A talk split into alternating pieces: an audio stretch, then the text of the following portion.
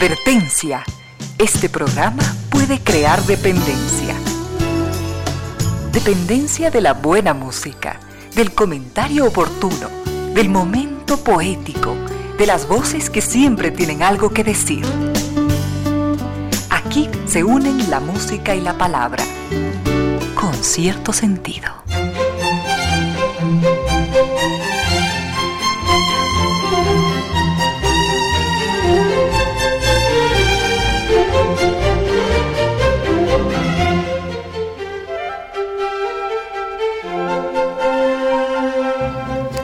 Tarde y nueve minutos, bienvenidas, bienvenidos, gracias por sintonizar Radio Suceso 101.7, gracias por compartir estas horas de música, comentarios y entrevistas. Y ojalá, ojalá al final de la jornada, como siempre, podamos imaginar con estos favores que la fantasía nos hace, podamos imaginar que hemos rendido un real, justo y merecido, merecidísimo homenaje a la inteligencia, a la sensibilidad, a la autoestima, a la confianza, a la alegría de vivir y siempre, siempre a las ganas de luchar de todos, donde quiera que nos encontremos, a las ganas de luchar por una vida más digna en lo individual y en lo colectivo.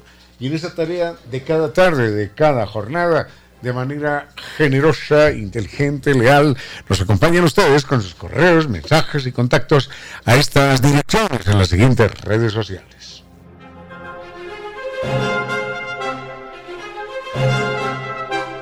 Nuestro correo electrónico es conciertosentidoecuador.gmail.com en Facebook mi cuenta es Concierto Sentido ese. Twitter, mi cuenta personal, arroba Ramiro Díaz. Y en Instagram, mi cuenta es arroba Ramiro Díaz Velázquez. Tenemos mucho para compartir en esta tarde del lunes 7 de marzo, ya cerrando, no, iniciando la, sí, la segunda semana, la segunda semana de este mes. Y eh, al frente en controles está el doctor Vinicio Soria, dispuesto a entregarnos la mejor música. Por lo pronto, recordamos que, que gracias a estas destacadas empresas e instituciones, llegamos hasta ustedes. Son empresas e instituciones que creen que la radio, en medio de nuestras humanas e inevitables limitaciones, la radio puede y debe llegar siempre con calidad y calidez.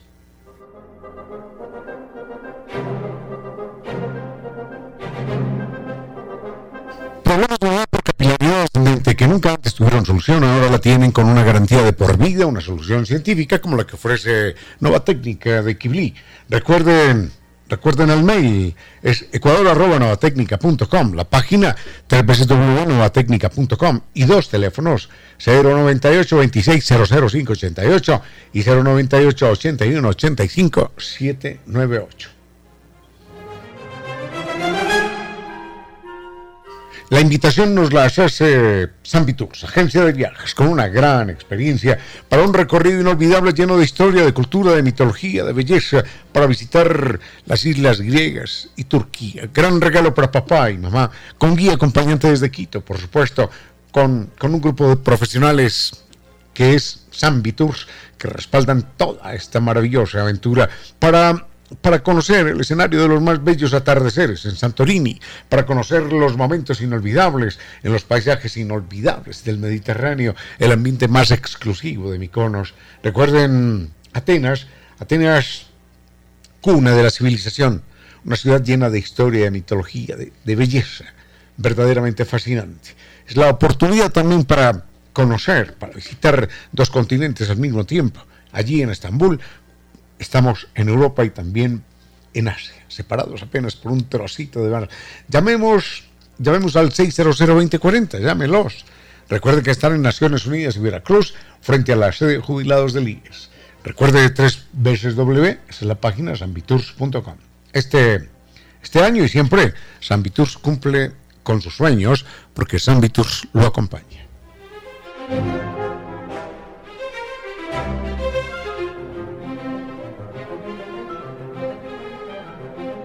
Y cuando el estado loading ya no permite navegar y, está internet absolutamente lento y no funciona, es el momento bueno, de optar por una, por una opción de, de inteligencia, una opción de internet de ultra alta velocidad, es NetLife. Recuerden que es el internet tricampeón de los Speed Test Awards.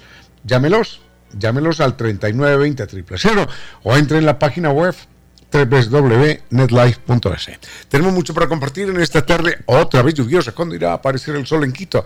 Eh, tarde lluviosa del día lunes. Tenemos tenemos temas europeizantes. Bueno, dioses griegos y dioses romanos, cuando, mm, cuando surgió la ópera y por qué está en decadencia. Bueno, bueno, bueno. Vayamos con música, historia, diseño. Vayamos a cargar el San Benito. Bueno, vayamos con música y volvemos. Con cierto sentido.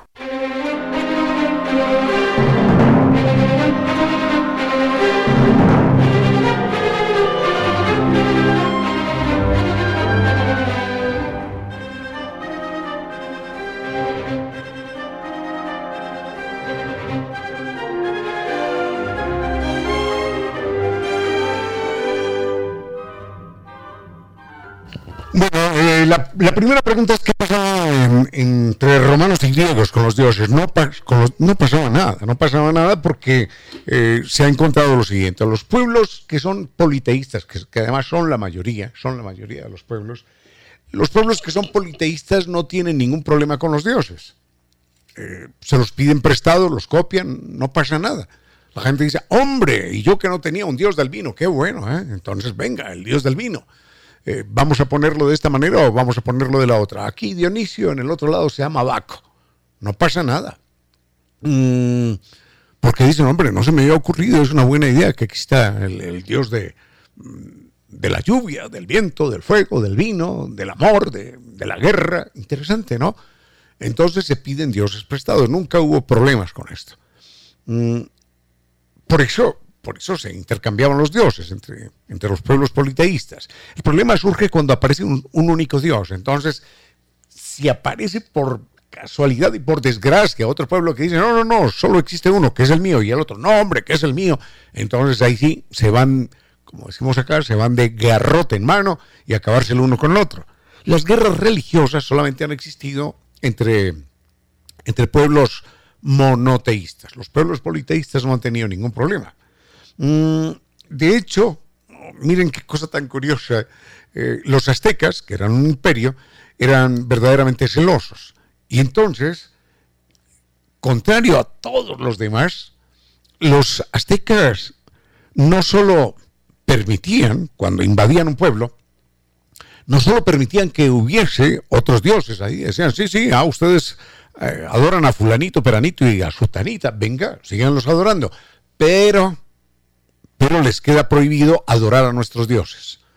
En esa medida mantenían la propiedad privada sobre los dioses, eran absolutamente celosos.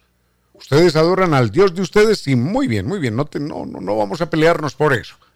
Pero el Dios nuestro ni lo tocan, ni lo mencionan, ni lo, mm, mm, ni lo nombran. Esa era una, una curiosa política de los aztecas. Así que eh, dioses entre romanos y griegos que estaban, aunque eran pueblos tan distintos estaban profundamente hermanados, los dioses se los prestaban, se los intercambiaban y no, no sucedía nada. Los lazos entre Grecia y Roma eran extraordinariamente poderosos, aunque cada pueblo tenía un perfil distinto. Los romanos eran los del derecho, los romanos eran los de la guerra, los del imperio, los de las armas. Los griegos eran los de la filosofía, la filosofía, la ciencia, la matemática. Y por eso los romanos, los romanos que tenían algún dinerillo, enviaban a sus hijos a estudiar a Grecia. Esto, esto es muy gracioso. Enviaban a sus hijos a estudiar a Grecia. Nunca se, preocuparon de, de tener las mismas escuelas de filosofía, de matemática, de ciencia. No, decían, no, lo nuestro es, eh, es el derecho, lo nuestro son las leyes, son las armas. Y que ya que los griegos se encarguen de filosofar y de intentar explicar el mundo. Esa es otra historia. Nosotros nos encargamos de dominarlo, ellos que se encarguen de explicarlo. Así que, ah, pero hay también otras diferencias entre esos dioses. Bueno, entre esos dioses y los que después vinieron en los pueblos mm, monoteístas. Ya lo vemos. Con cierto sentido.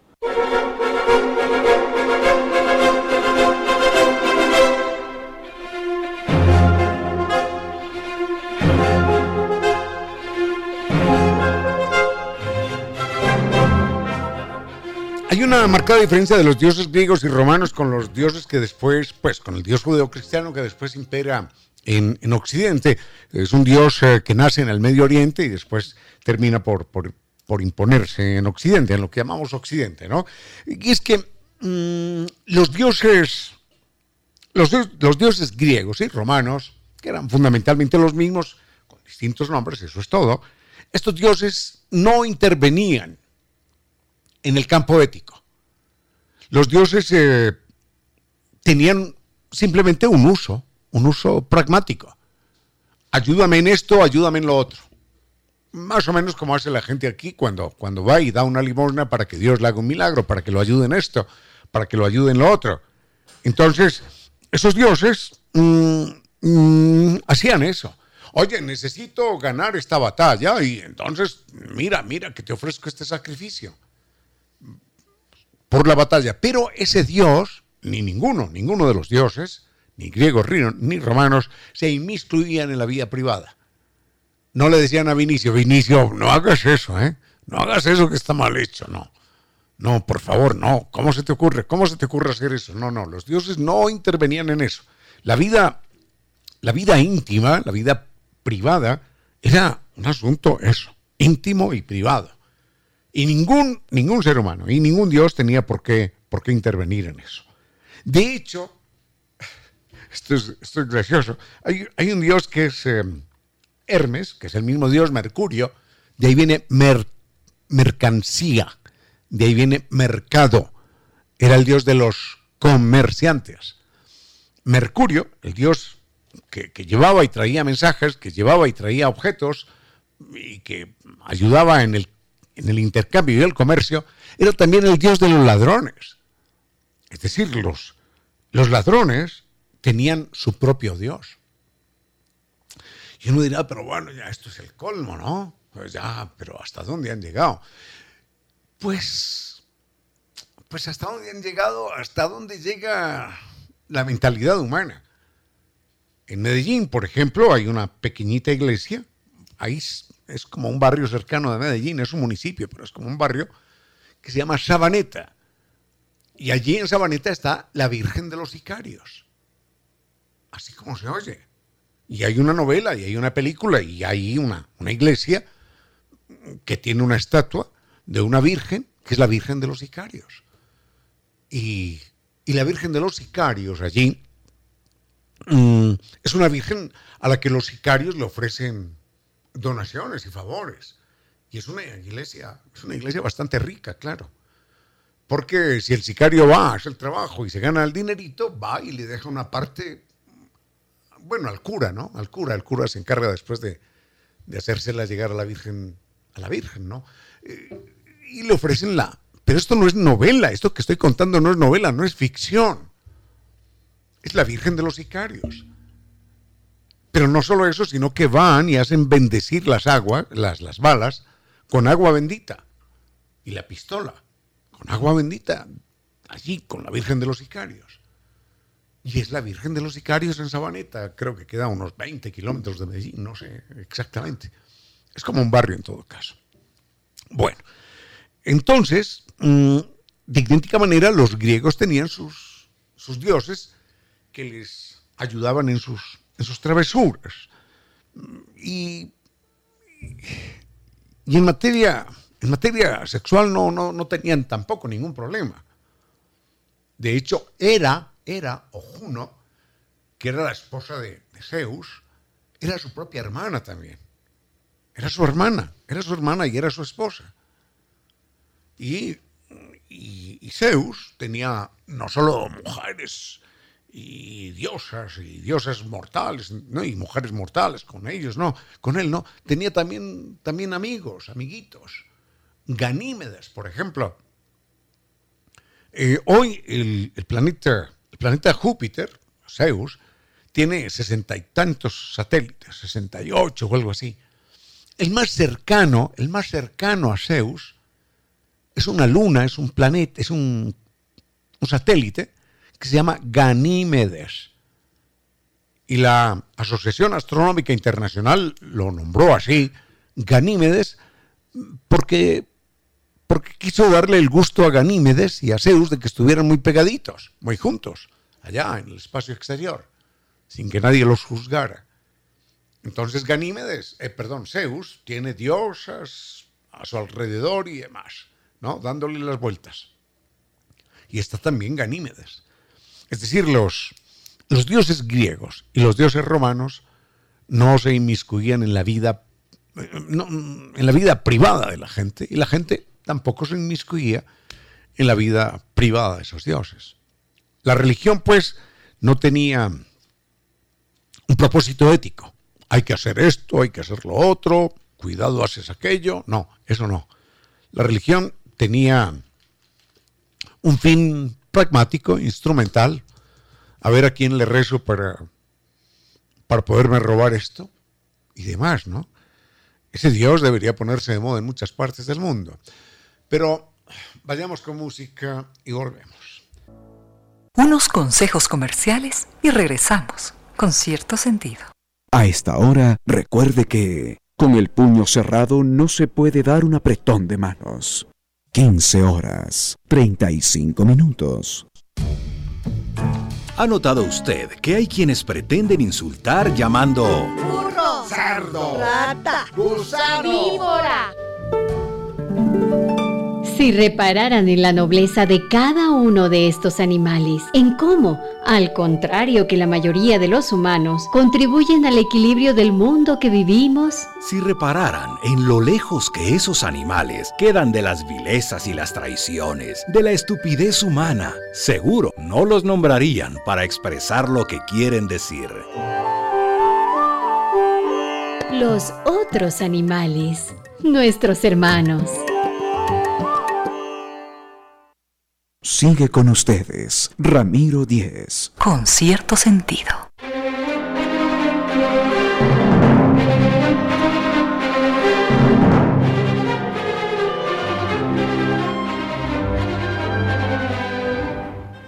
Esto no tiene exactamente una profunda vinculación con el tema anterior sobre la vida privada de los reyes, de los dioses y estas cosas, no. Pero mm, se me atravesó la palabra en la memoria porque es una palabra que a veces escuchamos y tiene un origen verdaderamente sorprendente desde esa perspectiva. Cuando decimos ese es un crimen execrable, estamos hablando de lo peor, ¿no? un crimen execrable, una acción execrable, ya es que no, no, no tiene, no tiene ningún otro calificativo. Hay acciones terribles, condenables, lo que se quiera, pero cuando decimos execrable ya es el top de lo, de lo que podemos rechazar. Bueno, execrable, curiosa palabra, que nos referimos cuando se viola a un niño, por ejemplo, cuando hay un incesto, cuando hay una, una cosa horrible de estas Execrable viene de ex sacris, es decir, de algo exclusivo para los sagrados. En el antiguo Egipto, los faraones se casaban con sus hermanas, así como, como Zeus se casaba con su hermana, que era, o Juno, en el antiguo Egipto se casaban con sus hermanas para mantener en teoría la pureza de la sangre, ¿no? Bueno, lo cierto es que cuando, cuando un, un hombre o una mujer común y corriente incurría en un contacto sexual con un familiar, aquello era condenado y le decían, ese acto es ex sacris. Es decir, ese acto no se le admite a usted porque es propio de los seres sagrados, de los ex, de, los sacris, de los sagrados. Ese acto es exacris. Entonces, de exacris deriva en execrable, que describe, califica lo peor, lo peor que un ser humano puede hacer. Bueno, eh, esto no tenía nada que ver mucho, mucho con el tema anterior, pero lo quise comentar porque se me atravesó la palabra y dije, imposible resistir la tentación. Vayamos con música. Doctor Sori, volvemos. Tiene que existir alguna luz entre la noche más espesa, algún país desconocido donde no exista la tristeza. Esa luz, ese país, está dentro de usted. Gracias por compartir con cierto sentido. Sigue con ustedes, Ramiro Díez. Con cierto sentido.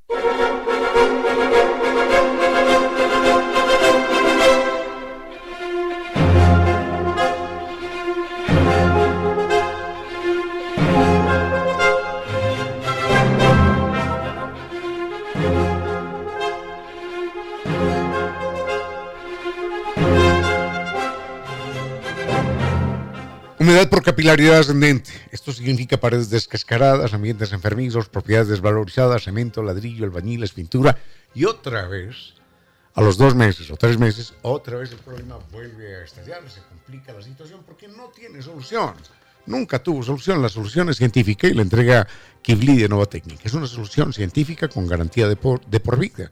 Llámelos eh, dos teléfonos, 098 2600 588 y 098 81 85 798. El mail es ecuador.novatecnica.com. La página www.novatecnica.com.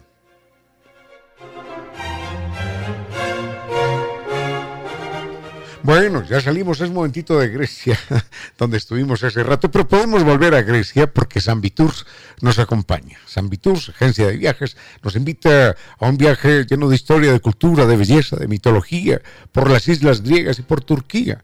Un regalo estupendo para papá y mamá, acompañados con guía, con guía, que nos, eso, que nos acompaña desde Quito. Recuerden que vamos a conocer el escenario más bello, con los más bellos atardeceres como es Santorini los paisajes exclusivos, bellísimos de Miconos y todo el encanto del Mediterráneo. Atenas, la cuna de la civilización, de la inteligencia, una ciudad llena de historia, la cuna de todo nuestro saber.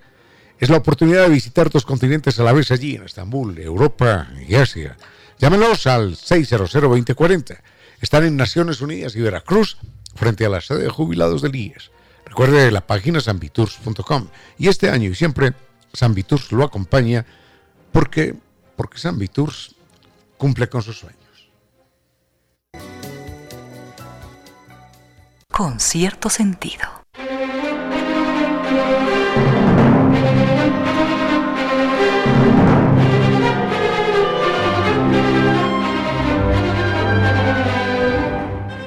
Es una pena, yo quisiera tener a un queridísimo amigo que ahora vive en Chile, maravilloso personaje, queridísimo amigo, amigo, entrañable amigo que se llama Antonio Vergara, Antonio Vergara Lira, un querido amigo chileno que vivió muchos años aquí y conservamos una entrañable, una fraterna amistad. Él era un especialista en ópera, él sí era un especialista en ópera, él podía hablar horas y horas acerca de la ópera y contaba, contaba que había tenido la suerte de eh, ser espectador, asistente, por lo menos en 300 óperas a lo largo de su vida, lo cual es un, verdadero récord en una época en la que ya la ópera prácticamente es un género en vías de extinción.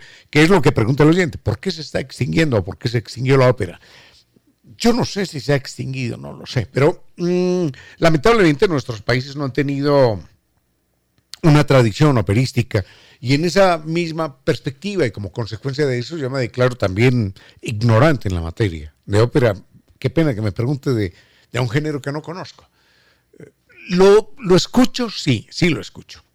Suelo, cuando estoy leyendo, cuando estoy estudiando algo, tener música, música suavita de fondo, música clásica y, también ópera ocasionalmente. No todo el tiempo, pero ocasionalmente. Y aunque no sé nada de ópera, ya le digo, no sé nada, simplemente hay, hay áreas, hay, hay, hay, hay momentos de la ópera que verdaderamente me, emocionan, me conmueven. Eso sin conocer nada. ¿Cómo será? ¿Cómo sería si uno conociese la lengua, conociese el argumento, conociese la historia, el drama? Porque siempre hay un, drama en la ópera. Bueno, en todo caso, lamento decirle que no, no, no puedo darle una respuesta acerca de la historia de la ópera. Lo que sí sé es que en la medida en la que es el género artístico más, eh, más compuesto, eh, en el sentido de que tiene, tiene la voz humana, tiene el canto, tiene la música, y tiene la escenografía, y tiene la literatura también, ¿no? porque no es jiji, jaja, te quiero mucho, tengo la camisa rota, no, no es eso. Son historias, son historias dramáticas llevadas, llevadas a la ópera. Entonces, incluye todo, es, es, es, es como ver cine, tengo entendido, yo hace años que no voy a cine, pero es, era el cine de la época, ¿no? Y la gente recorría kilómetros para ver una ópera. Pero kilómetros son kilómetros, recorría 100, 200 kilómetros, a veces a pie, a veces a caballo, como fuera, para poder ver una ópera, para presenciar una ópera. Y en la, y en la época de Mozart, las óperas se presentaban inclusive hasta en los establos. Sacaban las vacas allí y armaban una tarima y se presentaba una ópera mm, medianamente, medianamente aceptable, pero la gente asistía a aquello y se emocionaba, así como la gente se emociona hoy con las telenovelas y, y con las películas y cosas de estas. No existía ningún otro medio de difusión de, del drama, de la historia, de la literatura, nada. La gente no sabía leer y escribir, los libros eran escasos. Y se reunió un grupo de cantantes y de músicos y gente disfrazada y tal, y repitiendo el drama, y aquello llevaba, llevaba público. Obviamente, la ópera tiene su momento, su momento de despegue a partir del Renacimiento, por supuesto. Pero mm, el Renacimiento y la Edad Moderna, pero eh, tiene sus antecedentes en la antigua China, tiene sus antecedentes en la antigua Grecia también. No en Roma tanto, pero sí en Grecia y en China. Y enseguida puedo hacer una pequeñita observación al respecto. Sigue con ustedes, Ramiro Díez. Con cierto sentido.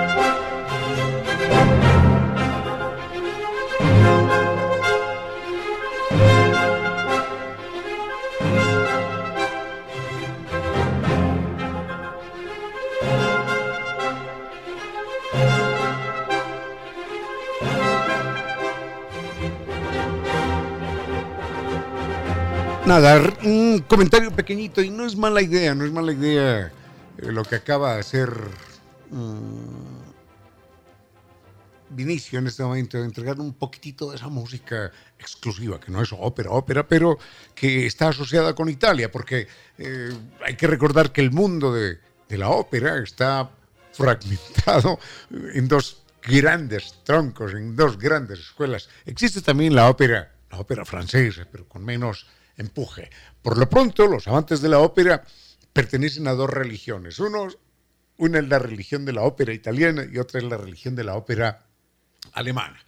En la ópera italiana está, por supuesto, Verdi, Verdi, eh, con Aida. ¿Cómo, ¿Cómo olvidarse uno de Verdi, por ejemplo?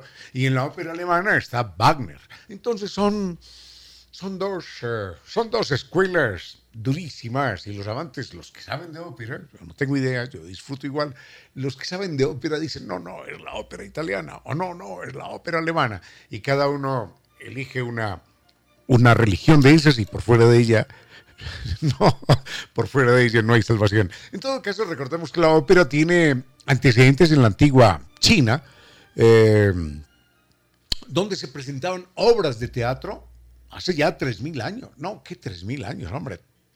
3.000 años antes de nuestra era. Existían en China, hace 5.000 años, existían obras de teatro en las cuales también se cantaba. Y los griegos después hacían lo mismo. De ahí viene precisamente orquesta. Y de ahí viene, viene una serie de palabras curiosas en castellano. Orquesta, orquídea. Eh, curioso, ¿no? Viene de la ópera. Porque la ópera, esa escenografía, esa escena que se montaba y que se cantaba y que se dramatizaba, se hacía con la ayuda de un coro y de unos instrumentos musicales que se colocaban en la parte redonda. Orquis es redondo. Entonces de ahí viene orquesta. Y de ahí viene orquídea también. Orquídea porque orquis también se decía testículo, testículo, una cosita redondita allí. Entonces, la orquídea se le dice orquídea porque el bulbo de la orquídea es una pelotita redonda, como un testículo. Entonces, una orquídea es eso, fundamentalmente, una planta testículo que da flores muy bonitas. Y ya viene orquesta y allí se hacía el coro que cantaba y que tocaba los instrumentos. En la antigua Roma, en la antigua Roma no, en la antigua Grecia, entonces, los, los dramas se narraban de esa manera, mm, con música, eh, con actores, con declamadores, y en la antigua Inglaterra, bueno, en la antigua Inglaterra, no, Inglaterra de 1700, por ejemplo, las obras de teatro, aunque no eran óperas, óperas, acudían también al canto y a la música, mientras se pasaba de un acto a otro. En ocasiones decían, y mientras tanto en la granja tal estaba sucediendo este otro drama, pero no podían, no podían cantar, no podían cambiar el escenario completo. Entonces lo que se hacía era una cortina, salía un grupo a cantar jiji, jaja, dos o tres cosas, los músicos, y cuando se abría la cortina aparecía la nueva escenografía. Entonces era una especie de ópera chiquitita, porque se cantaban pedacitos de la obra de teatro. Y al final se cantaba diciendo, y ahora veamos lo que va a pasar aquí, jiji, jaja, y lo que va a pasar allá, porque los van a descubrir. Eso era cantado. Entonces era como un embrión de ópera también en Inglaterra. Mientras se cambiaban de escenario, se cambiaban de vestuario y todo lo demás. Eso sobre la ópera, pero tengo una buena selección. En casa lo tendría que traer una buena selección de fragmentos de ópera de arias y habría que traerlas en un momento dado para, para ilustrar mejor lo que hemos dicho, pero claro, sería mejor que de esto hablara alguien que conoce y no un, y no un ignorante en la materia como, como yo. Vayamos con música y volvemos.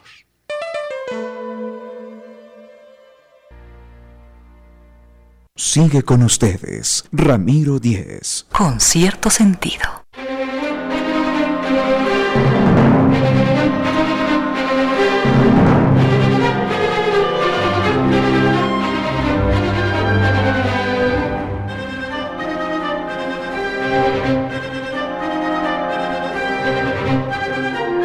No dejen pasar por alto la invitación que hace San Viturs, agencia de viajes. Es un viaje al que nos invita para estar en contacto con la cultura, la mitología, la belleza, la historia, allí en las islas griegas y en Turquía. Gran regalo para papá y mamá, con guía acompañante desde Quito. Recuerden los escenarios románticos, los bellos atardeceres de Santorini, los paisajes encantadores únicos, únicos del Mediterráneo, el ambiente exclusivo de Miconos Atenas es una ciudad llena de historia, de, cultura, de, mitología, es la cuna de la civilización. Se pueden visitar dos continentes a la vez, allí en Estambul, Europa y Asia. Llámenos al 600-2040. Recuerden que están Naciones Unidas y Veracruz frente a la sede de jubilados del IES. Sanvitours.com, esa es la página. Y este año y siempre Sanvitours cumple con sus sueños porque Sanvitours lo acompaña.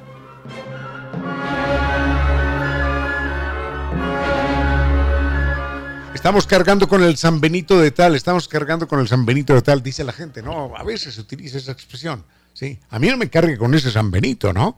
Bueno, esta es una, una expresión que viene de la Edad Media, cuando a los, a los condenados por la, por la Inquisición, los cargaban con una imagen de San Benito. Yo no sé cómo era la imagen de San Benito, pero tenían que llevar un San Benito colgado al cuello y una cruz, una cruz, una cruz amarilla y otros signos religiosos.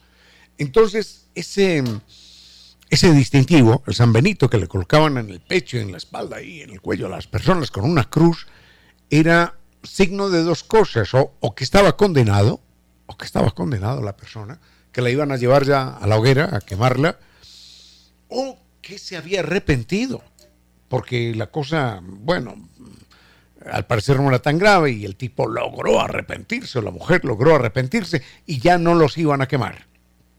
Entonces, estas personas tenían que vivir así durante una temporada. El problema es que eso no era vivir, sino sobrevivir, porque la gente no los saludaba no les ayudaba, no les daba un vaso de agua, no les daba comida, porque eran unos, eso, unos condenados por la Inquisición. Y entonces aquello era contagioso. Pues darle comida a una persona condenada o sospechosa de la Inquisición era, era también hacerse sospechoso. Era estar en contacto con el mismo demonio y las personas tenían que aguantar una temporada así y muchas veces terminaban pidiendo que, que no, que por favor los quemaran vivos. Que preferían quemarlos vivos a, estar rodeados de gente que no, se, que no se acercaban, que no los miraban, que no les hablaban, que no les daban un vaso de agua. Nada, nada, absolutamente. La gente a 50, 100 metros. Como, como apestados espirituales. Entonces, cargar el San Benito es, es eso, es, es llevar una carga insoportable encima. A mí no me cargues con ese San Benito, decía la gente. Es una expresión que se ha venido perdiendo en, todo caso. Así que, bueno, dicho eso, vayamos con música. Veamos, ah, no. Volvemos, volvemos con este tema en un momentito. Sigue con ustedes, Ramiro Díez. Con cierto sentido.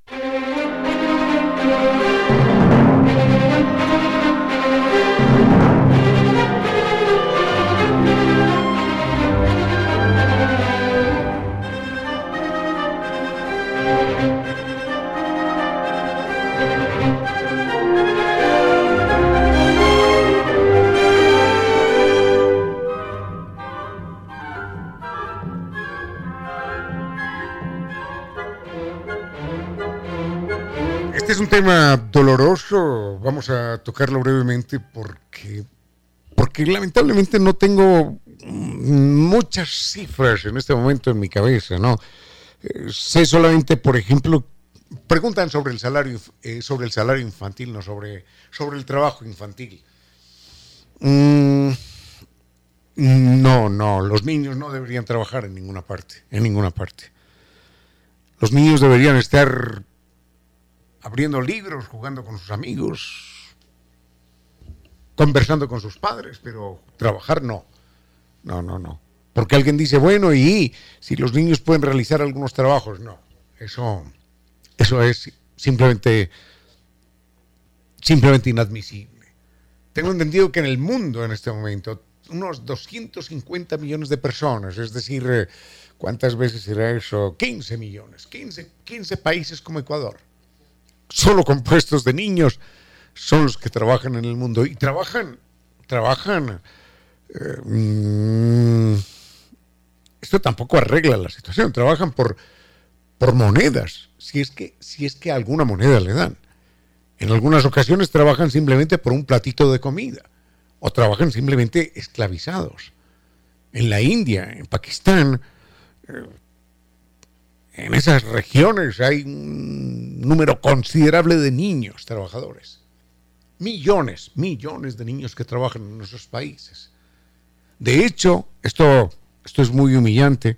Bueno, primero cuento esto. En alguna ocasión, en alguna ocasión hace muchísimos años, yo visité una, una mina de carbón. Me llevaron para que conociera una mina de carbón en algún lugar del mundo. Y, y entera esa mina de carbón era un país de los nuestros, ¿no? Sudamericano. Y en ese país, en esa, en esa mina, había niños de, de siete años, de ocho años, de nueve años trabajando. Y trabajaban, ¿saben por qué trabajaban esos niños? Por un platito de arroz, por un platito de arroz, por una sopa ahí que era solo agua. Eso era lo que les pagaban y un cigarrillo de marihuana y los niños trabajaban fumando marihuana. Y fumaban marihuana para poder, para poder aguantar el terror. Era lo único que les compensaba a esos niños. Niños que fumaban y fumaban marihuana dentro de una mina allí, esclavizados. Pone uno esa denuncia y nadie, nadie, nadie le pone cuidado, no porque mandan al inspector y al inspector le dan un cañonazo de 100 dólares y se acabó la historia. Y aquí no trabaja ningún niño. Y el que termina en la cárcel es uno por denunciar eso. Entonces, no me lo contaron, ¿eh? yo lo viví, yo lo vi. niños de 7, 8 años, 9 años metidos en, una mina de carbón, ennegrecidos, agotados, trabajaban por un plato de arroz y una sopa que era agua y, por un cigarrillo de marihuana. Y alguna moneda les darían, quizás, alguna, alguna moneda. Muchas de las, muchas de las prendas de moda, de las ropas de moda, de las zapatillas y no sé cuántas cosas más de moda, de marca, de tendencia, como dicen algunas personas, que en el mundo se consumen, se fabrican, tienen origen en ese trabajo infantil. Ahora, les garantizo una cosa, esos niños que fabrican esos productos para, para las grandes marcas de moda y que los venden después en las grandes boutiques, en los centros comerciales, esos niños a esos niños no les permitirían ni siquiera entrar al centro comercial. No. Porque son unos harapientos desarrapados. ¿A dónde va, muchachito? Y si el niño llegara a entrar al almacén donde están los productos que él fabrica, los sacan a empellones. Bueno, no, no, no tengo cifras sobre el trabajo infantil. Tengo entendido que unos 250 millones de niños en el mundo trabajan, ¿no? Trabajan que en nuestro país uno de cada tres niños, uno de cada tres, esta es una cifra de horror, uno de cada tres niños sufre de desnutrición crónica. Desnutrición crónica significa que el cerebro ya no les está creciendo en la época más importante. No hablemos de esto más porque... Con cierto sentido.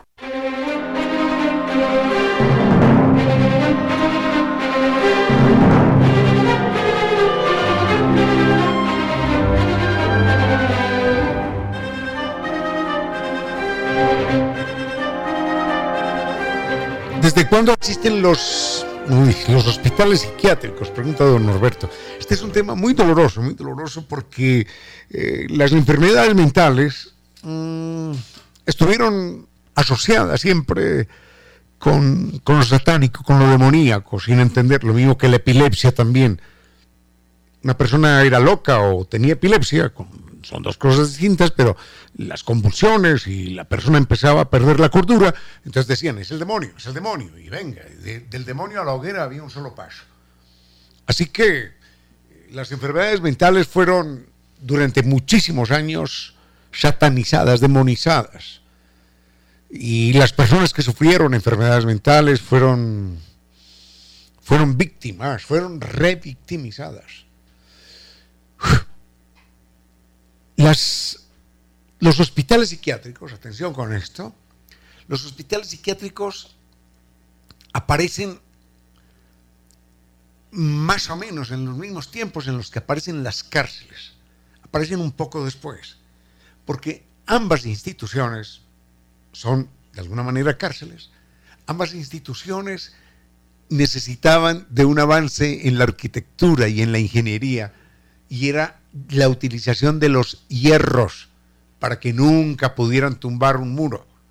Entonces ya con hierros, con rejas, ya se hacía absolutamente inviolable un recinto. No se podía tumbar el muro, se abría un huequecito, sí, pero, pero ya era imposible escapar.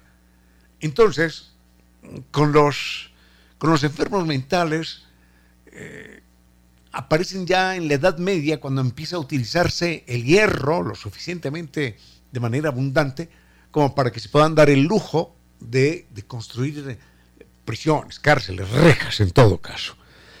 También con los... Primero era eso, aquello era para los delincuentes, para los criminales y después. Después, cuando ya, ya hay más facilidades de construir y dice, bueno, ¿y por qué no también para los locos? Esto es curioso porque en el, en el Medio Oriente a, los, a las personas locas, perdonen que utilice esa, esa palabra, a las personas con perturbaciones mentales los llamaban los profetas. Entonces, les decían los profetas porque eran personas que hablaban incoherencias. Y esas incoherencias a, a, veces, a veces tenían alguna resonancia con la realidad a veces alguien hacían alguna referencia a la realidad y las personas que escuchaban aquello terminaban por interpretar lo que había dicho el loco con lo que había sucedido. Y decían, ah, se da cuenta, el loco vaticinó esto. Y ese loco en los idiomas del Medio Oriente se decía profeta, profeta. Entonces el loco era lo mismo que profeta. El que decía dos, tres, cuatro cosas y alguna tenía algún, algún parecido con la realidad.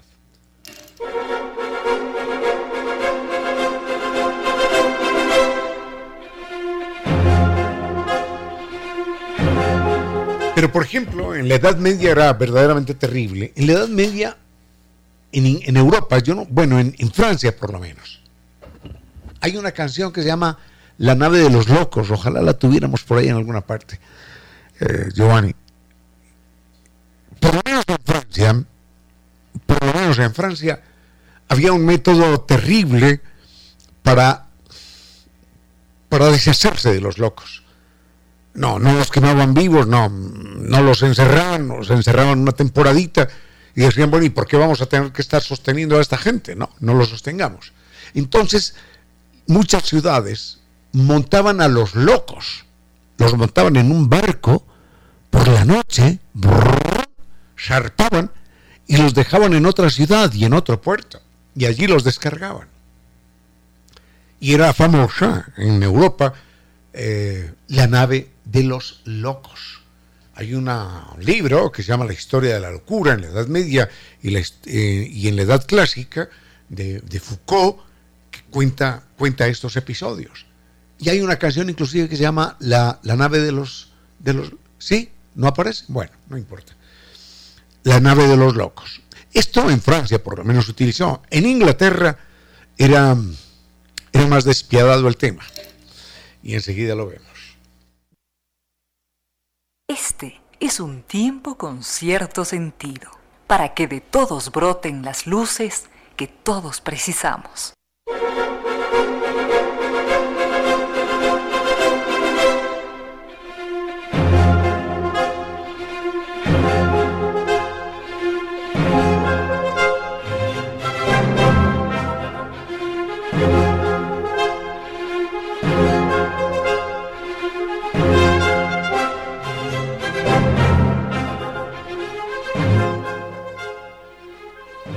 Rápidamente, en Inglaterra existía la costumbre terrible de que los locos eran atendidos por el Estado, sí, atendidos por el Estado. Pero el Estado decía, no, no, no, no, no podemos estarle construyendo recintos a, todo loco que aparece. Y no solo construyendo los recintos, sino utilizando guardias y demás. Entonces, em, decidieron que que aquello tenía que convertirse en algo rentable. Y esto suena a infamia, y es una infamia. Entonces, privatizaron los locos. Privatizar los locos era vender un loco, vender un loco a un empresario del espectáculo. Entonces, sucede que las familias, qué horrendos tiempos se vivían. Hoy, hoy esto sería inadmisible. Las familias visitaban en los paseos dominicales, era la visita de familia, familia que, que disfruta unida, permanece unida, ¿no? Entonces las familias solían visitar en grupo, así como se va a un zoológico, por ejemplo, que es otro lugar de horror. Entonces se visitaban los hospitales psiquiátricos para ver a los locos. Y la gente pagaba, pagaba por ver el loco X o el loco Y o el loco Z. La entrada valía tanto dinero, pero había unos locos por los que había que pagar sobreprecio. Entonces, esos locos, por los que se pagaba sobreprecio, eran locos más extrafalarios. Vaya uno a saber qué daños se habían hecho en el cuerpo, qué cosas decían, qué cosas gritaban, cómo se comportaban, cómo convulsionaban, y la gente pagaba por eso. Y llevaban a los niños a ver el espectáculo. Entonces, muchas veces el loco no estaba tan loco. realmente el loco era el mundo, el loco era, la loca era la sociedad. Y entonces el loco se ponía de acuerdo con el empresario. Y el loco ensayaba toda una serie de rituales y de comportamientos extraños que lo hacía más famoso y la gente pagaba para verlo y el loco ganaba, ganaba algo de aquello. le daban un poquitito más de comida, cualquier cosa de estas por el estilo. Y, y bueno, eso, hay una canción, hay una canción de Luis Jack, ojalá la podamos encontrar más adelante. Eh, pero vayamos con un tema musical y enseguida, enseguida seguro que podemos poner esa canción de... de... Con cierto sentido. No me había percatado la hora que era. Qué cosa terrible, cómo corre el tiempo. Gracias a todos y todos. Queda la historia de Manfred para mañana. Dije Joan Isaac, no, eh, perdón, dice Luis Jacques. No, no es Luis Jacques. Luis Jacques es otro canta, cantautor catalán muy famoso. Eh, es Joan Isaac, queridísimo amigo que alguna vez estuvo en este programa. Joan Isaac es, es un querido amigo, hermano catalán. Y él tiene una canción muy bella. Mañana, mañana la compartiremos y contar, contaremos la historia de esta canción, que hace algún tiempo la compartimos también, pero vale la pena mantener esto vivo en la memoria. Así que de mi parte no fue nada más por hoy. Al doctor Giovanni Córdoba en Controles, muchísimas gracias. Al doctor Soria que nos acompañó más temprano, muchísimas gracias. Doña Reina Victoria sigue con su vuelo de música y palabras. De parte mía, fuerte abrazo. Los quiero mucho, los quiero mucho. Hasta mañana. A esta hora, recuerde que una persona digna es un patrimonio de la humanidad. Filósofos que enseñaron a pensar y a vivir, y que siguen enseñando a vivir y a pensar por encima de los siglos.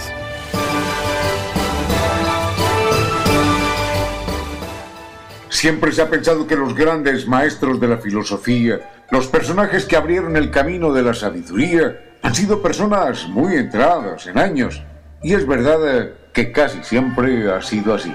Pero Confucio puede ser una notable excepción. A pesar de su extraordinaria juventud, ya dejaba una huella inolvidable en todo aquel que lo conocía y era considerado como un gran maestro. No era común, pero era considerado el joven gran maestro.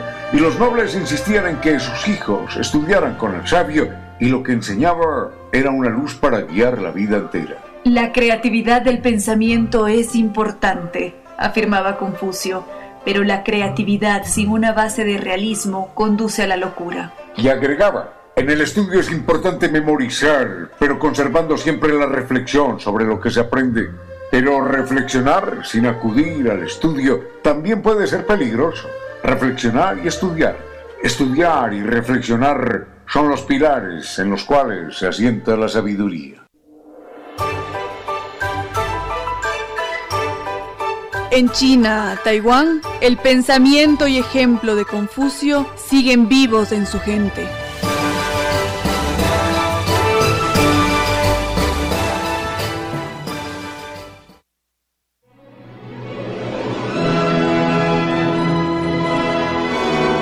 Y ahora, bienvenidos todos a un vuelo de música y palabra. Bienvenidos a este espacio con cierto sentido, con Reina Victoria Díez, para que disfruten de un vuelo de música y palabra.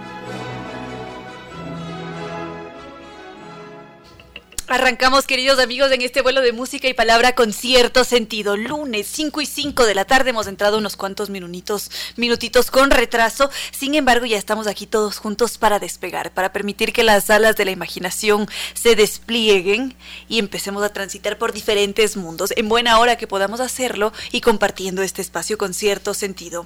Había recibido algunos de, de sus mensajes, varios se preguntaban por este largometraje Batman sobre el que habíamos conversado. No sé si es que fue el jueves o viernes pasado, pero en todo caso habíamos hecho una breve mención sobre las críticas que se habían hecho a nivel mundial. Ya se ha visto el estreno aquí en nuestro país, varios de ustedes han acudido a las salas de cine, otros habían manifestado su interés por acudir a él, mm, y otros preguntaban qué tal está, vale la pena verla, sí, no. ¿Qué nos dice el doctor Córdoba? ¿Sí vale la pena?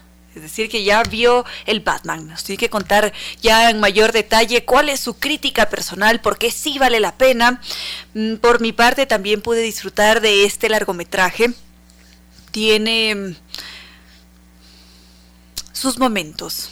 Tiene sus momentos de tensión, principalmente al final cuando ya nos tienen allí con los pelos de punta, intentando saber qué es lo que va a suceder algunas escenas quizás podrían resultar un tanto exageradas. Bueno, esto ya dependerá mucho de una percepción, de una valoración personal, porque cada uno de nosotros va a vivir de una forma distinta el largometraje, cada uno va a formular su criterio en función también de cómo ve el personaje, si disfruta del universo de DC o, o cómo es que vea al Batman, pero en sí se puede hacer más de una lectura de este largometraje, está presente la moral, la justicia, tiene mucho esta atmósfera siniestra, es un género neo-noir, como ya lo habíamos mencionado, es contemporáneo, guarda también este estilo, estas historias de detectives que tienen una trama un tanto compleja, se genera todo un embrollo, tiene ciertos guiños hacia el cómic.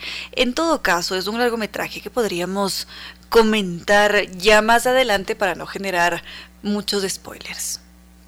Seguimos entonces con sus sugerencias. Antes de continuar con los temas que ustedes han propuesto, he recibido un, iba a decir un largometraje, ahora pensando en el cine, he recibido un, un libro de Jaime Efraín Naranjo Carabajo, Historia de la Música Ecuatoriana, nueva historia de la música ecuatoriana. Voy a darle lectura espero no demorarme mucho para ver si es que podemos contar con la presencia del autor aquí en este espacio. Aprovecho para contarles que estoy a punto de rendir mi examen complexivo, entonces estoy con las lecturas un poco retrasadas. Además tengo una presentación de un libro a finales de este mes, ya les estaré dando detalles una vez que tenga mayor claridad en fechas, sitios, pero por lo pronto espero muy pronto, valga la redundancia, contar con la presencia de Jaime Efraín Naranjo para que hablemos sobre este, sobre este libro, La nueva historia de la música ecuatoriana, a la cual ya le daré lectura. Entonces, ahora sí, vamos con sus temas. No recuerdo si es que fue Carlos Capelo o Carlos Alomoto. ¿Cuál de los dos fue quien me había sugerido hablar sobre las ciudades amigables con las personas que presenten movilidad reducida o quizás alguna dificultad a nivel cognitivo? En la actualidad, se estima que al menos un 10% de la población mundial cuenta, presenta algún tipo de discapacidad que puede ir desde la pérdida auditiva, pérdida visual, hasta un problema ya cognitivo. Eso por una parte.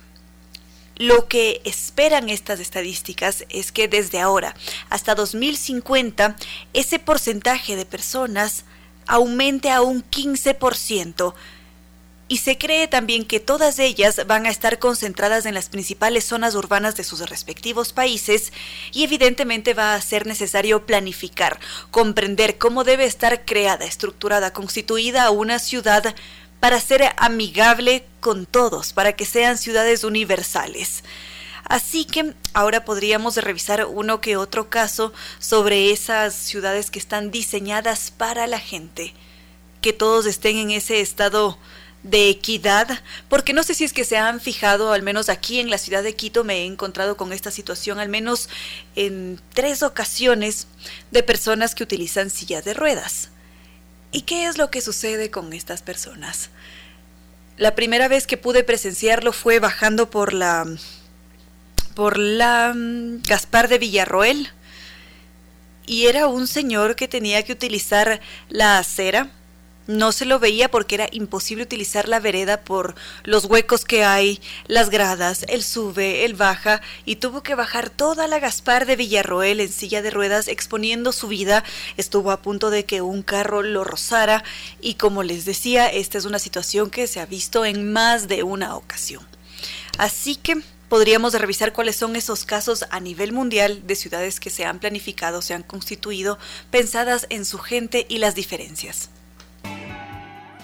Sigamos entonces con ejemplos de ciudades inteligentes. Mm, podríamos pensar quizás en Toronto, allá en Canadá, que había sido considerado como ese modelo, como esa ciudad que se iba a posicionar como la número uno en innovación y planificación en este aspecto inclusivo, urbanístico. Bueno, ahora está en la mira este proyecto que empezó hace algún tiempo atrás, se frenó en 2020. En un principio dijeron que habían parado todo el proyecto por la crisis económica que generó la pandemia. Después se empezó a destapar toda una ola de corrupción, había sobornos, había mucha crítica en lo que respecta a la vigilancia, al control a través de aplicaciones y todo lo que implicaba la digitalización, pero en todo caso lo que ellos estaban haciendo, la idea de la cual partían, era la creación de empleos, la inclusión, la presencia tecnológica en un ciento por ciento para apoyar a aquellas personas que tenían alguna limitación. Entonces, lo que ellos esperaban era darle accesibilidad al 100% de la población que iba en silla de ruedas o mm, que tenían alguna discapacidad auditiva, visual, para incluirlos. Es decir, no se pensaba alejar o poner en burbujas a estas personas, sino todo lo contrario, que todos estuvieran involucrados en el espacio, que pudiesen fluir, convivir, coexistir. Pero como les había dicho, este proyecto se ve frenado en 2020 por diferentes elementos. El principal supuestamente fue el de la crisis económica. Sin embargo, hay muchas otras ciudades que también se han ganado su fama por eh, precisamente intentar incluir a toda la población y podríamos revisar esos casos también. Seguimos con esas otras ciudades que se han posicionado en el mapa como amigables con todos. Ciudades pensadas para la gente, para que vivan de una forma armónica, con mucho bienestar también. Y como lo habíamos dicho, las ciudades muchas veces presentan dificultades. Somos conscientes de esto. Podríamos pensar en una ciudad en Alemania como Hamburgo, que muchas veces no está pensada para personas que tienen una limitación física, porque a veces las bocas de metro solamente tienen cientos de escaleras por todas sus entradas y no hay un solo acceso con ascensor. Entonces, ¿qué hace una persona que no puede caminar, que está en silla de ruedas, para poder acceder a esas bocas de metro? Algunas ciudades tienen menos dificultades que otras. Barcelona, por ejemplo, es una ciudad que intenta ser muy amigable con su gente y debe estar pensada para todos. Como les decía, hay unas que son más amigables que otras y si es que nos centramos en el diseño de algunas ciudades aquí en América Latina, podríamos pensar en dos ejemplos modelo. Por una parte está San José de Costa Rica, quienes han intentado mm, reorganizar su, ciudad para todos. Y por otra parte está... Mm, ay, es en el Brasil. Y no recuerdo, creo que es eh, Curitiba Tengo la sensación de que tengo que revisar este dato. Si mal no recuerdo, es Curitiba y está también pensada para su gente en cuanto a tecnología, formas de acceso, el transporte público, en todos esos elementos que permitan que su población pueda vivir en esos entornos. Y sí que es Curitiba, confirmo, en un ciento por ciento. En todo caso, en Latinoamérica tenemos estos dos casos modelo que también han logrado posicionarse en el radar de esas ciudades que están catalogadas como aptas para personas que presentan alguna limitación, puede ser física o cognitiva. Y enseguida podríamos viajar hasta Europa. Con cierto sentido.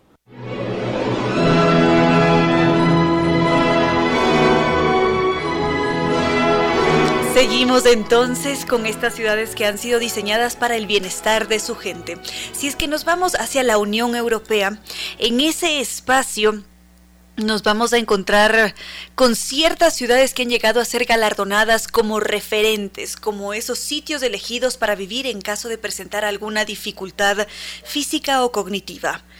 Entre esas ciudades, quien lidera la lista está Varsovia, que es la capital de Polonia, y si es que está allí presente es porque está diseñada para las personas adultas mayores, para las diferentes discapacidades que existen y porque buscan una integración, no un aislamiento. Parten desde el diseño, y lo hacen en todos los aspectos. Está en el transporte público, todas las estaciones cuentan con sus respectivas adecuaciones técnicas para movilidad, cuentan con señales acústicas por toda la ciudad, por todas las zonas de ese espacio. También tienen estos indicadores visuales han logrado desarrollar más de una aplicación que mejora la comunicación entre personas que actúan como guías. También lo que han hecho es diseñar sitios web o ciertas plataformas en donde colocan a las personas que presentan alguna dificultad para que todas tengan acceso a empleo. Y como ya lo habíamos mencionado, en diseño urbanístico ellos dan la prioridad a esas necesidades, a las necesidades de aquellos que son vistos como diferentes. Es por ese motivo que Varsovia lidera la lista. Creo que podríamos hacer un comentario adicional y enseguida ya recibimos a nuestra entrevistada de hoy. Con cierto sentido.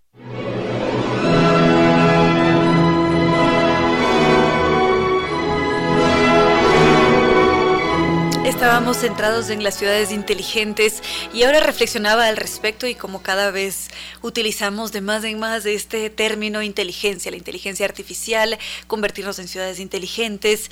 Y lo mismo se está trasladando a este gran mercado de, de la atención del servicio al cliente en espacios virtuales.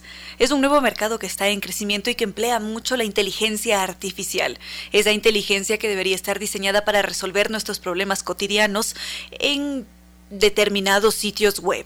Muchas veces nos pasa que abrimos una aplicación en concreto, tenemos algún problema, queremos comunicarnos con alguien para que ayude a resolver ese inconveniente y no somos capaces de de llegar a un acuerdo o de que ese robot con el que estamos hablando nos entienda.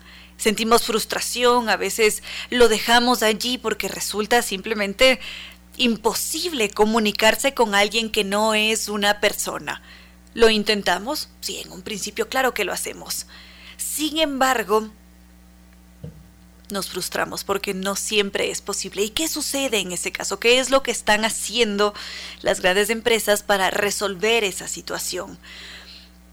Brevemente, para no alargarme mucho, solamente mencionar que lo que se hace es de recopilar una gran una gran cantidad de, de, de perdón, mil disculpas, estaba conversando aquí con el doctor Giovanni Córdoba y porque ya tenemos que traer a nuestra entrevistada de hoy, así que brevemente les explico esto, lo que se hace es de reunir toda una serie de de, datos nuestros para poder resolver los problemas. En caso de nosotros querer comunicarnos con un con un chat que es un bot en realidad, nos, nos envían una, respuesta personalizada. Lo que hacen las grandes empresas es analizar los call centers para ellos saber cómo reaccionar ante un inconveniente, ante una situación inesperada, para que no haya este inconveniente en la comunicación, para que no se corte y que puedan resolver nuestras dudas. Porque, por ejemplo, una cosa es decir cuál es el monto que tengo que pagar en marzo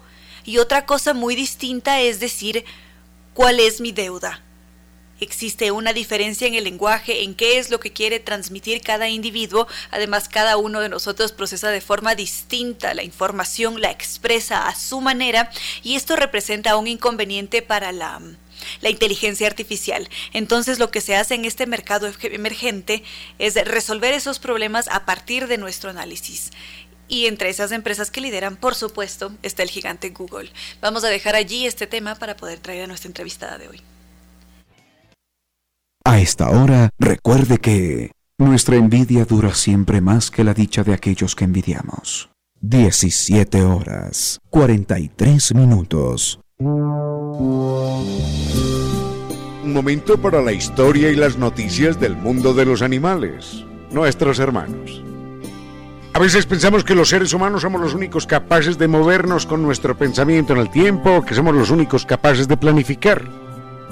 En un zoológico europeo, los chimpancés, eh, dado que no saben nadar, no les gusta mucho el agua, estaban separados del resto de animales por un eh, canal de agua de tal manera que estaban allí, confinados en un pequeño islote. Cada mañana uno de los encargados del zoológico llegaba hasta allí en una barcaza para entregarles bananas. Durante mucho tiempo todo sucedió en medio de la normalidad, hasta que en alguna ocasión, en una mañana, a la entrada de los primeros turistas, un chimpancé suelto estaba sembrando el terror arrancaba cámaras, arrancaba sombreros, golpeaba un poco a la gente, les asustaba, les gruñía. Y en principio las autoridades del zoológico no pudieron imaginar cómo el chimpancé había abandonado la isla. Esto significaba que había podido cruzar el canal de agua, que era lo más extraño a su comportamiento. Esto se repitió dos, tres, cuatro días después de que el chimpancé era vuelto a capturar y llevado a la isla. Finalmente optaron por colocar unas cámaras descubrieron que en el momento en el que llevaban las bananas a la isla, el chimpancé, como todos los demás, tomaba algunas para su consumo personal, pero otras las guardaba debajo de una roca de manera taimada, de forma secreta, de tal manera que allí permanecían las bananas a lo largo de todo el día. En la noche, finalmente, el chimpancé regresaba al lugar donde había guardado las bananas y empezaba a llamar a los ciervos y a los alces que estaban al otro lado del canal.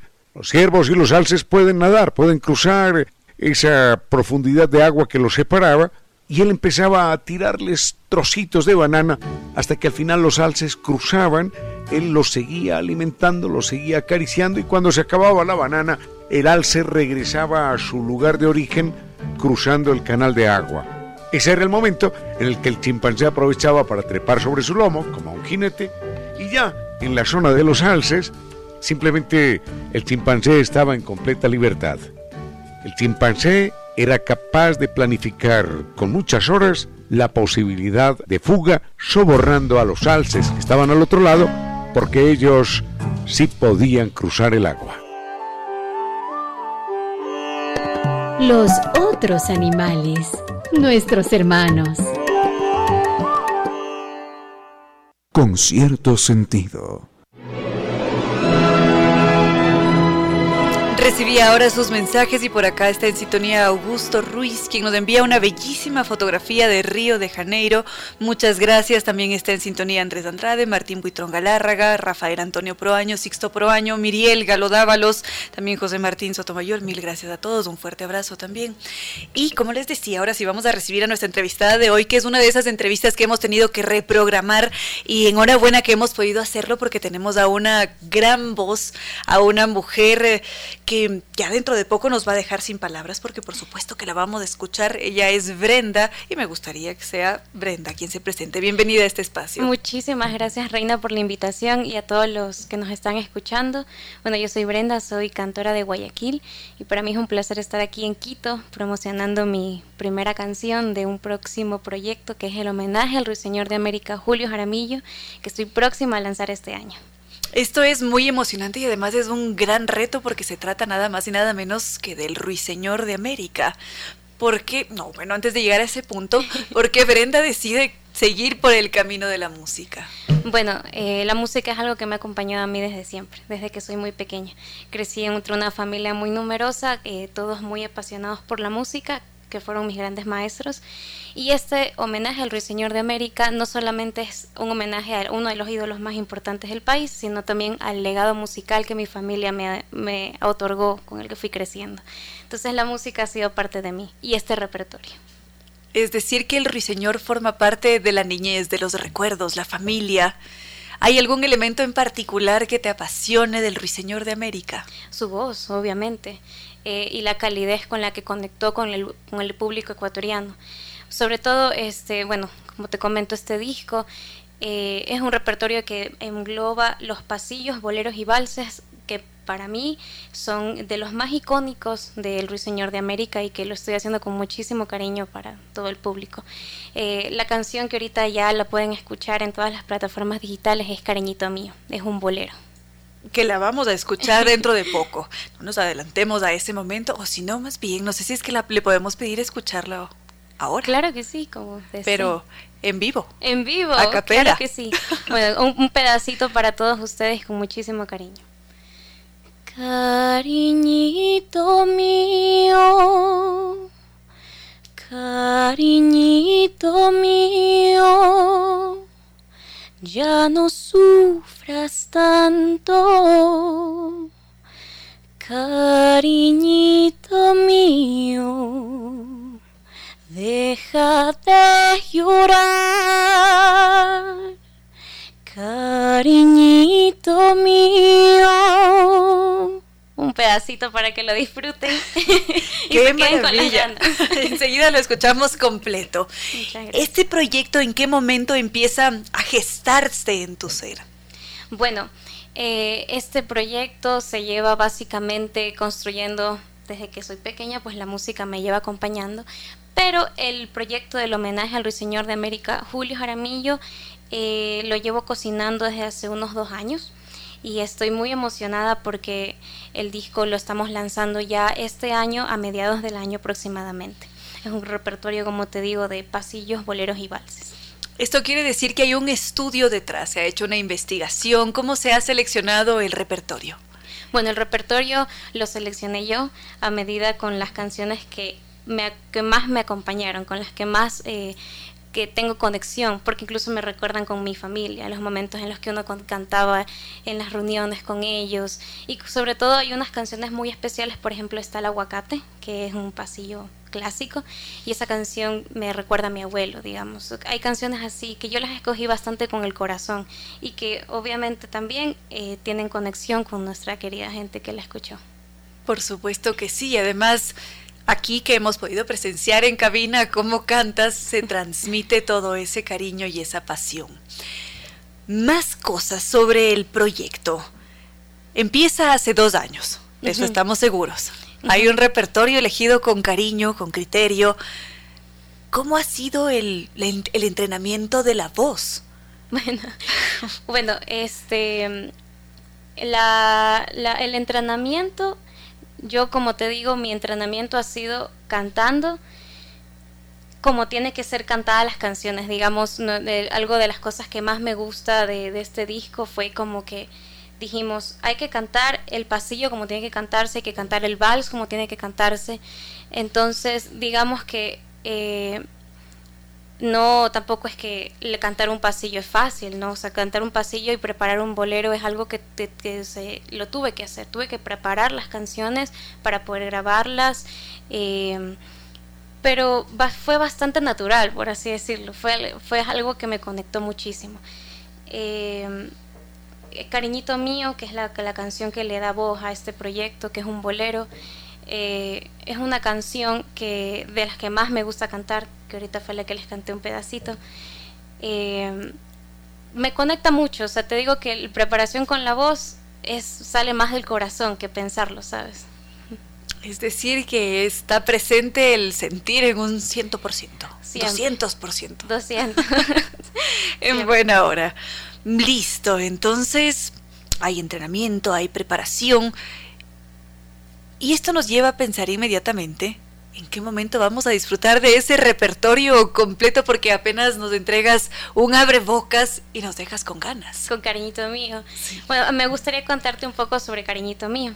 este, este bolero eh, es uno de, de hecho, uno de esos primeros boleros que Julio Jaramillo grabó y que es una canción que yo decidí, que se decidió que para el proyecto le dé que sea para redescubrir, pues es, una, es un bolero que como es de sus primeras canciones, la gente la escucha y dice, yo no sabía que esto era de Julio Jaramillo. Entonces, este proyecto también viene con alguna viene con responsabilidad de, de, yo no digo revivir porque la música de Julio Jaramillo siempre ha estado presente, o sea, nuestra música siempre está aquí, solamente de, de recordarla. Y, mm, y, el proyecto lo está próximo a salir. Todavía no tenemos fecha, pero ya pueden escuchar Cariñito Mío, la primera canción, en todas las plataformas digitales. Excelente, así lo vamos a hacer todos. Y mm, sobre la interpretación, no sé si es que te has fijado que muchas veces lo que se hace en cinematografía o también como intérpretes es ver una y otra vez videos de los artistas, escucharlos repetidamente para poder capturar esa esencia, así como se lo ha hecho con este largometraje de Queen, ahora con Elvis. ¿Tú quizás has utilizado el mismo método para interpretar a, Julio Jaramillo? He escuchado, lo he escuchado nomás. No, yo sé que él grabó una película, pero no he tenido acceso a ese documento. Pero con su voz, eh, hay algo muy peculiar en su voz. Me inspira, me inspira mucho la forma en la que él canta. Eh, y estoy segura que a muchos no soy la única. Es, es uno de los iconos más importantes en nuestro país. Eh, pero es un proyecto que lo estoy bastante personalizando en mí. O sea, es un proyecto que está inspirado en Julio Jaramillo con mi voz. Muy bello. Quizás esperamos em, presentaciones en vivo ya más adelante. Actualmente sí, o sea, ahorita no tengo fechas exactas, pero voy a estar promocionando por acá en Quito. Los invito a que me sigan en mis redes como Brenda Música. Eh, ya pueden eh, encontrarme en Spotify, en Claro Música, en sus plataformas favoritas y que estén pendientes porque voy a estar anunciando próximas noticias. Así lo vamos a hacer. Quizás algo que añadir eh, sobre Brenda como artista, sobre este proyecto en particular. bueno, algo que no se me quisiera escapar es que los invito a que vean el video musical. El video musical es un video que se lo dediqué a mi ciudad de Guayaquil, pues en, en breves palabras retrata dos de los lugares más importantes de la bohemia musical de Guayaquil, que es la taberna un lugar en Las Peñas y el 9 de febrero, cada 9 de febrero se hace la conmemoración de Julio Jaramillo en el cementerio de Guayaquil. Entonces, este video musical fue tuve la oportunidad de grabarlo en esos dos momentos. Entonces, me encantaría que lo puedan ver y que lo disfruten en YouTube. ¿Cómo, cómo fue la experiencia de la grabación? ¿Cómo te sentiste? Fue increíble. O sea, el, la taberna y en, en, este momento que es como una, es una festividad en Guayaquil, que es el 9 de febrero, es un día en el que están todas las personas amantes y apasionados por la música de Julio Jaramillo cantando desde temprano hasta la noche, todo el día en su tumba. Y es un momento increíble, o sea, uno, uno vive la música. Y la taberna, que de hecho tiene una anécdota bastante peculiar, pues el dueño es, es nieto de uno de los amigos de Julio Jaramillo. Y este lugar era como ese lugar donde Julio Jaramillo iba en las noches a pegarse sus traguitos y a cantar con los amigos. O sea, era un lugar y que incluso tú hasta el día de hoy vas y engloba toda esa bohemia musical porque es, solo, es como es una taberna, es, es hermoso, hermoso. Los invito a que vean el video y que lo disfruten. Es decir, que vamos a vivir toda esa emotividad a través de tu video musical. Quisiera que así sea así. Listo. Muchísimas gracias, Brenda, por haber compartido este espacio. Gracias. Gracias por sus mensajes a Rodrigo Vivas Chulca, también Gaby, Carlos. Y mm, acabábamos de escuchar, ahora sí, cariñito mío, la versión completa en la voz de Brenda.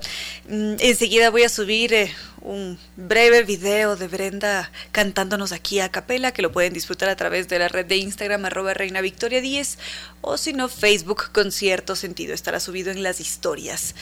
Y mm, hemos llegado ya al final de este programa. No es verdad, doctor Córdoba, qué tristeza. Son las seis de la tarde y ha llegado el momento de tocar tierra, queridos amigos. Ha sido un verdadero gusto poder arrancar esta semana con ustedes. Muchísimas gracias a cada uno que desde su hogar, desde su lugar de trabajo, desde su sitio de estudios en algunas ocasiones han compartido este vuelo de música y palabra con cierto sentido. Gracias a nuestro copiloto, el doctor Giovanni Córdoba, allá en Controles, y también a nuestros queridos auspiciantes. Nova Técnica de Kibli con todos sus diferentes dispositivos que son la solución garantizada y de por vida a cualquier problema de la humedad. Nosotros presentamos el problema, vemos que la pared se está descascarando, llamamos a los especialistas a través de los teléfonos 0 098 26 00588 o 098 81 85 798 o el correo electrónico ecuador arroba y ellos acuden directamente a hacer el diagnóstico y a entregarnos esa solución idónea y de por vida. La página web www.novatecnica.com y NetLife que nos invita a salir del estado loading, porque muchas veces no podemos terminar de ver ese largometraje o no podemos jugar en línea porque los loadings invaden las pantallas, así que ha llegado el momento de descubrir el Internet seguro de ultra alta velocidad para salir del estado loading y además probar ese Internet tricampeón de los Speed Test Awards. Su página web www.netlife.es o los teléfonos, el teléfono 392-40 y Zambi Tours, la agencia de viajes que nos invita a vivir un maravilloso recorrido cargado de historia, cultura, mitología y belleza al visitar las islas griegas y Turquía. Es un muy buen regalo para mamá y papá con guía acompañante desde Quito y la experiencia a cargo del más selecto grupo de profesionales que Zambi Tours garantiza. Para sentir el romance en el escenario de los más bellos atardeceres está Santorini. Momentos inolvidables junto a los más encantadores paisajes del Mediterráneo y el ambiente más exclusivo lo podemos hacer en Mykonos y un lugar mágico para sentirse parte de la mitología lo podemos hacer en Atenas, cuna de la civilización. Es también la oportunidad para visitar dos continentes al mismo tiempo en Estambul, Europa y Asia. Los teléfonos en Quito el 620-40, las oficinas en las Naciones Unidas y Veracruz frente a la sede de jubilados del IES o la página web www.sambitours.com. Este 2022 a cumplir nuestros sueños porque San Tours nos acompaña. Ahora sí, no queda más que decirles que no fue más por hoy, que los queremos mucho y que nos volveremos a encontrar este próximo martes.